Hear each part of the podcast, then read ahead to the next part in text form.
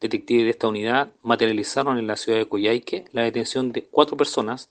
tres mayores de edad y una menor, en virtud de una investigación llevada en conjunto con la SAC y los Lagos por diversos delitos ocurridos en esta comuna. Uno de los blancos principales que logró ser aprehendido es oriundo de Puerto Montt y se encuentra involucrado en el delito de amenazas con arma de fuego e incendio ocurrido el día 22 de octubre en la localidad de Lerce,